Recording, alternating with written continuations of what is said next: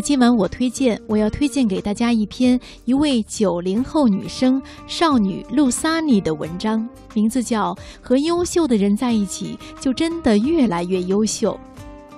她觉得和一个优秀的人谈恋爱，你不自觉的就想要变成优秀的模样，你想要了解他的兴趣，你想要知道他的世界观，你想要明白他的想法，你想要和他旗鼓相当。潜移默化之间，你自己也料想不到，你也会变成优秀的人。优秀的人就好像是一团光，吸引着你往前走。你和他越靠越近，彼此之间越发默契，两个人之间越发自在，因为有了精神上的共鸣。而你在光明之中待久了，自然而然你就不想要回到混沌的黑暗之中了。其实。近朱者赤，近墨者黑，是自古以来的道理。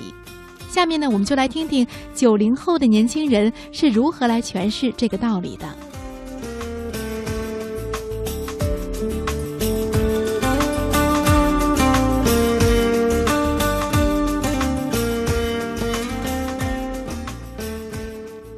大学的时候，隔壁寝室是个学霸寝室。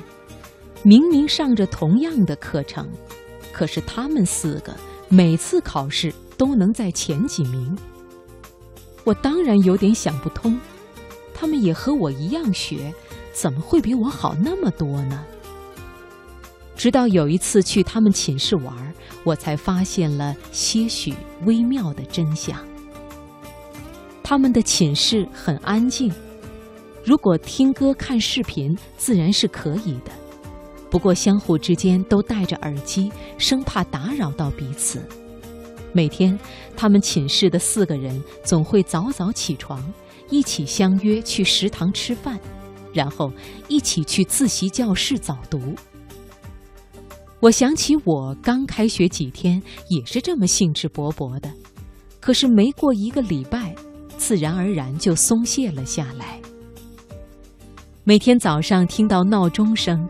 迷迷糊糊的醒来，一看室友还都在睡，我也就随手把闹钟一关，继续睡。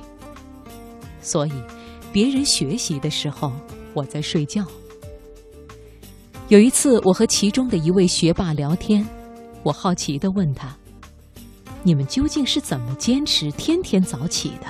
就是大冬天也不例外？”他说：“自然都是有赖床的想法。”可是呢，相互之间会监督，我们四个人都会定好闹钟，早上四个闹钟会同时响起，哪怕没有十分清醒，也有七八分了。被吵醒了，自然也会嘟囔几句，只是我们之中总是有人会喊口号，大喊一声起床，一个人起了表率作用，其他人也就睡不住了。一个人熬的时候，总会有坚持不住的时候。辛苦了那么久，总是希望能够稍微放纵一下自己，因为人对自己总是有太多的借口。可是，一群人坚持就不一样了。你觉得坚持不下去，看见旁边人还在奋力拼搏，一咬牙，自己不能放松啊，还得继续加油。我发现。优秀的人比起我们常人所突出的地方，就是他们自律。而一群自律的人待在一起，这种效果绝不仅仅只是一加一等于二这么简单。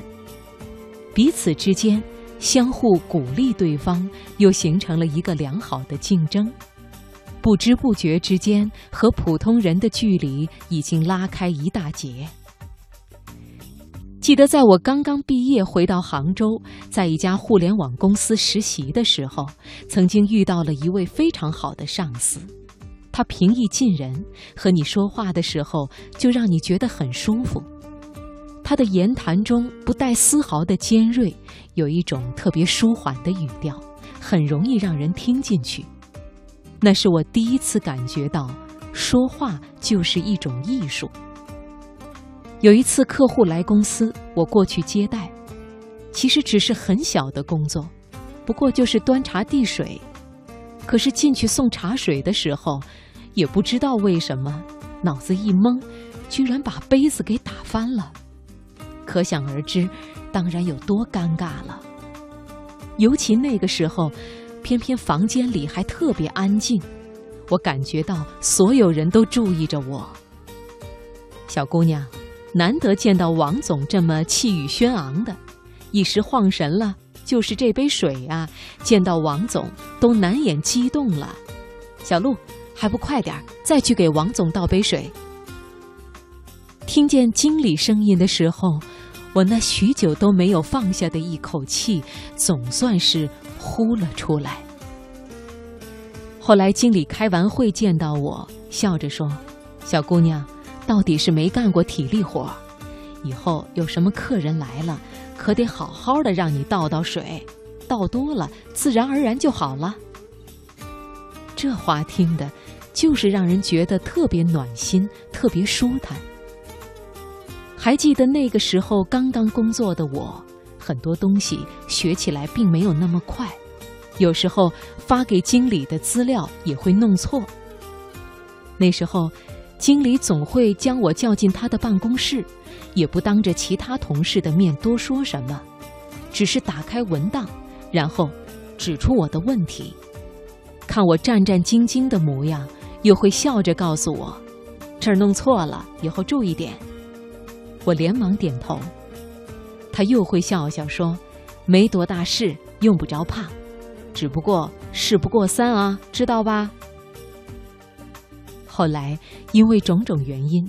我从这家公司离职，不知道为什么，离职前我最舍不得的就是我的这位领导，因为他教会我的实在太多，不仅仅是业务上的，更多的是生活上的。在他身上，我看到了原来柔软也是强硬的一种方式。在他身上，我学到了谦和而又平等的对待每一个人，不以自己的身份而觉得自己有丝毫的不同。你不得不承认，优秀的人身上是有光芒的，那光芒不自觉地吸引着你，而你越是和他相处，越是被他身上的那一道光芒照亮，而慢慢的。你也会拥有这样的光芒。